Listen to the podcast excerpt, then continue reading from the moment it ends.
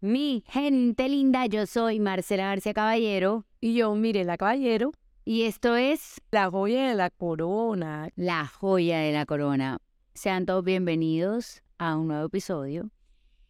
Yo sí quería hablar de un tema que fue recurrente en mis redes sociales cuando, porque dije siempre, mi marido no me presiona, pero mi gente linda presiona. Eso me decía Marcela, tienes que ya, a ti, ¿cuándo nos vas a dar un sobrino? ¿Cuándo nos vas a dar un sobrino?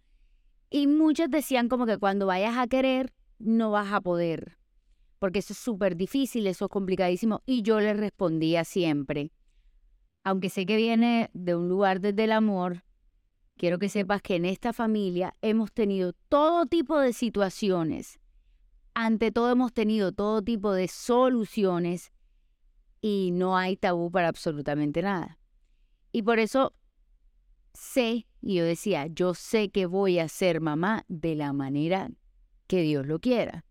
Así es. Y creo yo entonces que es momento de empezar primero con las situaciones bonitas, que fue, por ejemplo, el caso de mi mamá, que mi mamá, que lo cuente ella, pero para nosotras mi mamá es la persona más fértil de la faz de la tierra. Cuenta cómo fue para ti el tema de, de quedar embarazada.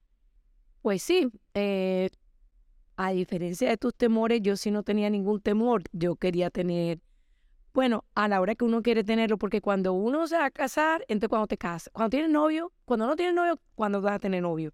Cuando tienes novio, cuando te casas, cuando te, casas, cuando vas a tener hijos. Entonces es, eh, a uno lo presionan desde el primer día que creen que uno va a tener hijos enseguida. Yo lo tuve, el primer hijo, que desafortunadamente perdí, lo tuve a los dos años de casada. Pero bueno, en lo que estábamos, que es la fertilidad, yo sí, afortunadamente fui una mujer muy, muy fértil, al punto que yo sabía cuándo quedaba embarazada, el día exacto que quedaba embarazada. Y para rematar, por una teoría que hay, yo sabía o yo presentía que era el, cuál era el sexo que iba a tener. Mi, ma- mi mamá era otro nivel de fértil. Sí. Mi mamá decía, quiero quedar embarazada hoy. Hoy y quedaba hoy. Y además Quedaba yo hoy. decía, oye, mujer. Y era mujer. Cuenta, cuenta primero esa teoría tuya y, y, y cuenta de verdad, o sea, de las cuatro veces atinó las cuatro veces. No es mía, lo que pasa es que necesita ser muy perfecto en el, en el periodo. O sea, yo era una mujer de 28 días. O sea, exactamente 28 días. Entonces, obviamente sentía la ovulación. De, Tú sentías la ovulación. claro, yo sentía un dolor el 14 día. Ya empezaba, entre el día y el 14 empezaba con dolor en alguno de los ovarios.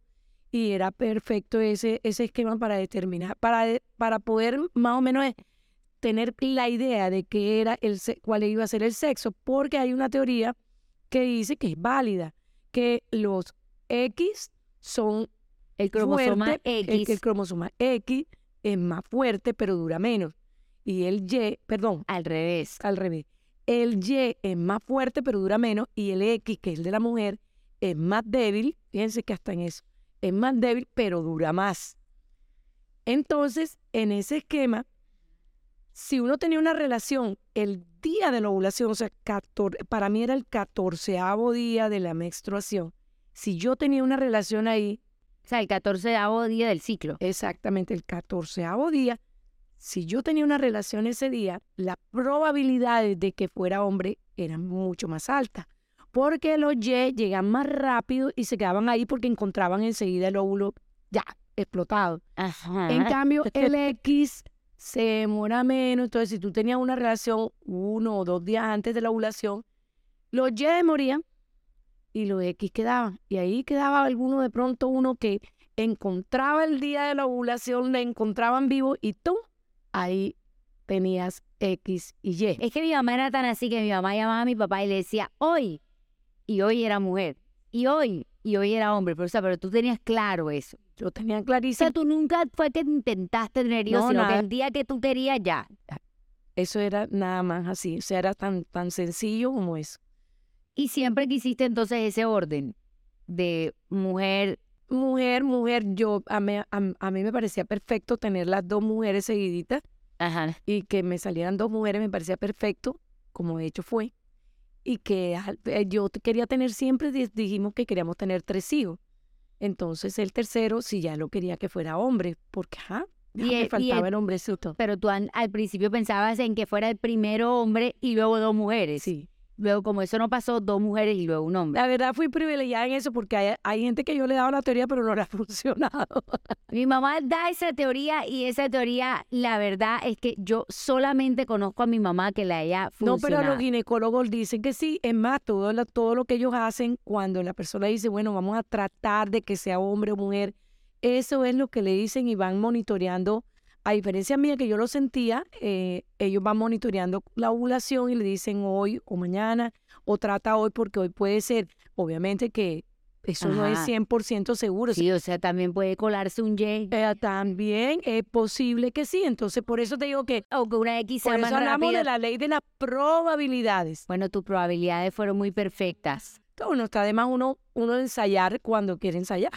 Bueno, este fue el caso bonito de la familia, el caso de la mujer super, hiper, mega fértil, que fue Mirela Caballero, pero no fue el caso igual para todas las mujeres y para todas las parejas dentro de esa familia.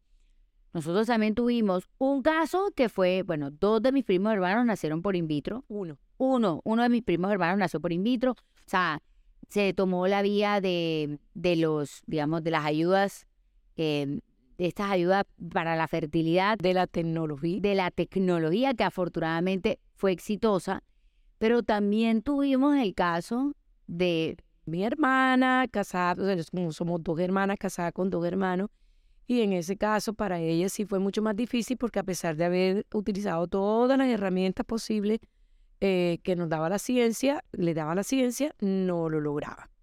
Y entonces viene ahí un capítulo que se llama eh, la adopción. claro, Y antes de esa adopción, quiero decir que hasta fue, yo a mí me, me daba tanto tristeza de que ellos no pudieran tener hijos y adoraban mis hijos porque obviamente éramos de los mismos apellidos y todo, que mi anécdota con mi, con, con mi último hijo, Camilo, es muy risible. Eh, yo la cuento porque con esta teoría que tengo yo, yo ese día, un día llegó mi hermana de Bogotá, que ella vivía en Bogotá, y le digo yo, ay, yo estoy ovulando hoy, yo te quisiera regalar ese óvulo, si yo finalmente no lo voy a tener, porque no te lo voy a poder regalar? Vamos a donde el ginecólogo. Y nos hemos ido de loca los las dos. Y llego yo donde el médico le digo, ay, Naje, ¿sabes qué? Que yo vengo aquí porque yo le quiero regalar un óvulo a mi hermana. ¿Cómo así? Si yo hoy estoy ovulando, mira, a mí me duele el lado izquierdo. se me rió el médico y me dijo, tú estás loca, eso tienen que hacerse en un proceso tal y cual, eso no se puede así. Si tú quieres darle, tiene que hacer, pero de otra manera. Y dije, ándale. Entonces, si yo hoy tengo una relación, ¿puedo tener hombre? Y me dice, sí, claro, tienes más probabilidades. Hazme una ecografía. Entonces me hizo una ecografía y me dice, está empezando en estos momentos la ovulación. y yo, entonces, entonces es, ándale, imagínate que Augusto se fue para Bogotá y era día miércoles. Y ella llama, lo he llamado y él estaba en una reunión con un presidente de una empresa y en ese momento estaban los, los celulares de panela. Ajá. Y cuando vio, yo, en insistencia mía, me coge el teléfono y le digo yo, oye, me, imagínate que estoy aquí donde el médico y me dice que si tenemos hoy una relación, puede ser hombre. Oh, ahora te llamo. Entonces Rob, cuando ya, cuando, cuando terminó la reunión, me llama y dice, ay, ¿cómo es el cuento? Y le digo, imagínate, no, que tienes que venir hoy.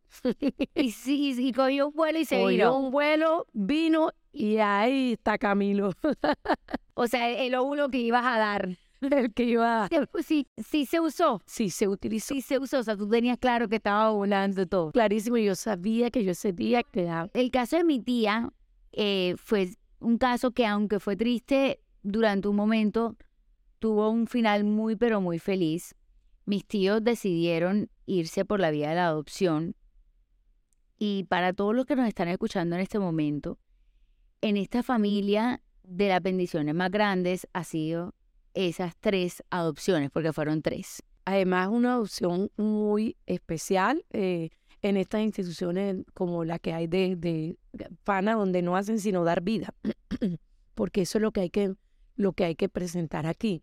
Em, ellos pidieron su, su bebé y de pronto cuando ya ella tenía todo listo, la llaman y le dicen que, es una, que son dos Que es un embarazo gemelar. un, un embarazo gemelar que si ellos estaban dispuestos a aceptar una gemela.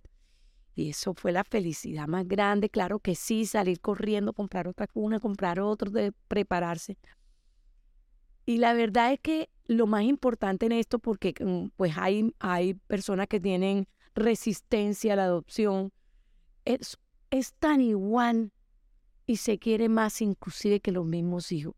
Yo, te, yo creo que ese amor que es tan deseado, tan esperado, eh, eh, eh, hay, que, hay que entenderlo como, como lo mejor que le puede pasar a una pareja que no pueda tener por sus vías normales es adoptar. Y a un niño que llegó al mundo o que llega al mundo sin un padre o una madre, tener la posibilidad de estar en un hogar es una bendición de Dios. Y ha sido una experiencia súper linda. una experiencia linda. Y yo como tía les digo, yo la, los adoro, yo no tengo ninguna diferencia con los demás, al contrario, para mí fueron, han sido los mejores sobrinos, los mejores sobrinos, pero puedo decirlo así, que son los cinco hermanos, digo, que mis hijos mejores que mis hijos. Así que de verdad, eh, este, para ellos ha sido pues una felicidad increíble. Y yo quiero decir algo que a mí me enseñó la adopción. Porque uno se pone muy feliz porque le van a dar un hijo a los que lo desean tanto y no piensa en esa madre que se desprendió de esos niños por amor. Porque ahí hay una persona que, que se quitó su, su egoísmo y dijo, yo no lo puedo mantener o yo no puedo tenerlo o no toma tener un padre o no tengo cómo, pero no lo voy a matar. Voy a tenerlo y lo voy a entregar a, a una pareja que lo quiera tanto como yo lo quiero. Y creo que ese, eso es un acto de amor que hay que entenderlo y por eso están, este, eh, es un momento muy importante entender lo que significa tener un hijo de cualquier manera. Y mami, yo que le hablo a tantas personas con tantas eh, historias, eh, si de pronto están escuchando esto y tienen cierto resentimiento frente al tema. Resistencia. Resistencia, perdón. resistencia frente al tema de adoptar por temas como, por ejemplo, que, que no, que, que vaya a salir. Que de pronto que no saben cómo venga, que no saben cuál es el, el origen, que no sé qué, porque, bueno, pueden tener alguna enfermedad o algo lo mismo puede pasarnos a, lo que podemos concebirlo o los concebimos. claro. no, no, está que yo perdí un bebé y eso, eso eh, a todos no puede pasar. O sea, eso no puede ser un motivo para no tomar Digamos la que los riesgos son iguales dentro de la familia, dentro de la misma genética de la familia. Y adolescencia va a llegar igualita y las groserías van a llegar y va a llegar lo, la parte buena y, y los buenos sentimientos y todo, porque Ah, no, que además porque ya eso cambió tanto, porque antes se escondía y entonces lo que pasaba era que los niños eh, cuando sabían la verdad, pues era un trauma. En cambio, claro, hoy en día, mentidos. Hoy en día, por ejemplo, mis sobrinas han pasado toda la vida metidas en pana y mi hermana también haciendo labor allá, porque de verdad es un trabajo digno de admirar y que ojalá no se acabaran las casas como las casas de estas de, de institución. Sí, porque yo creo que podemos terminar con un mensaje, es no es tan fácil hoy en día adoptar como lo era hace unos años, en la época de mi, de mi tía, no es tan fácil por ciertas leyes y por ciertas cosas que se están dando. Entre esas, si me corrigen si, pues, si estoy en el error, pero en uno de los problemas más grandes es que el ICBF, que es el Instituto Colombiano de Bienestar Familiar, prefiere dar a los niños hasta la octava relación de sangre sanguínea si antes si lo quieren o no Sí, o sea, como que les eh, los obligan a darlo hasta el octavo miembro, digamos, octavo relación de sangre, que eso no es nada. O sea, que eso está muy lejos, antes de ponerlos en adopción y en el momento en el que los ponen en adopción ya están demasiado grandes y se quedan sin muchas oportunidades. yo, yo no entiendo en un país donde hay tanto niño que necesita de un padre y de una madre, o de padres o lo que sea, una madre soltera, un hombre solo, todo es mejor que estar durante toda una vida metida en un instituto y a los 18 años lo sueltan a la calle y le dicen, ya, usted no puede estar aquí. Entonces, de verdad, se quedan sin mamá, sin papá, sin, sin nada. Lo que debería existir es una norma que, al contrario, fuera mucho le más fácil. una con facilidad. Hay tantos papás esperando un niño y tantos deseos de amarlo y la ley no nos ayuda, no ayuda. Bueno, yo quiero que te, te sugiero, Marcela, porque hay una gran amiga nuestra, una pareja eh, que precisamente escribió un libro sobre la adopción que me gustaría que pudiera hablar con ella y que pudiera tu gente linda mm, poder tener una visión mucho más de una madre que además escribe un libro y explica toda su experiencia y la de muchas otras personas que estaban en su misma condición, porque sería muy interesante. Y, de pronto poder abrir, digamos, esa puerta mucho más eh, para que más parejas, más mujeres, más hombres se, digamos que, se, se, digamos, se lanzaran a, a ser padres por esta vía, a darle la oportunidad a un niño y a tener ellos también la oportunidad de ser papás.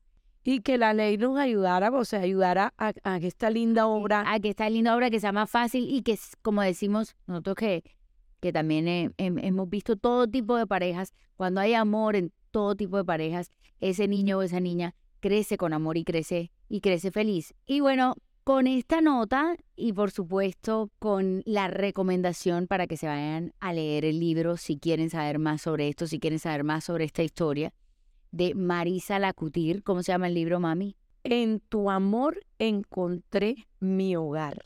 Así se llama el libro. Precioso. divino. Se los recomendamos para aquellas parejas que estén en ese proceso, porque no solamente su historia, sino la historia de muchas otras parejas y, de personas que quieran atreverse a esto. Es algo demasiado lindo, lo hemos vivido de primera mano y creo que recomendamos. Que recomendamos al 100%. Si no puede ser una recomendación buena, adoptar es una muy, muy, muy buena gran opción. Yo por eso siempre dije, al que me decía, ¿y qué tal que no puedas quedar después embarazada? ¿Y qué tal que él no pueda tener hijos? ¿Y qué tal? Yo le decía, yo igual voy a ser mamá. Yo tengo claro que sea cualquier día, yo voy a ser mamá, el día que yo quiera ser mamá. Y bueno, con esto nos despedimos. Yo soy Marcela García Caballero. Y yo, Mireya Caballero. Y nos vemos en una próxima ocasión.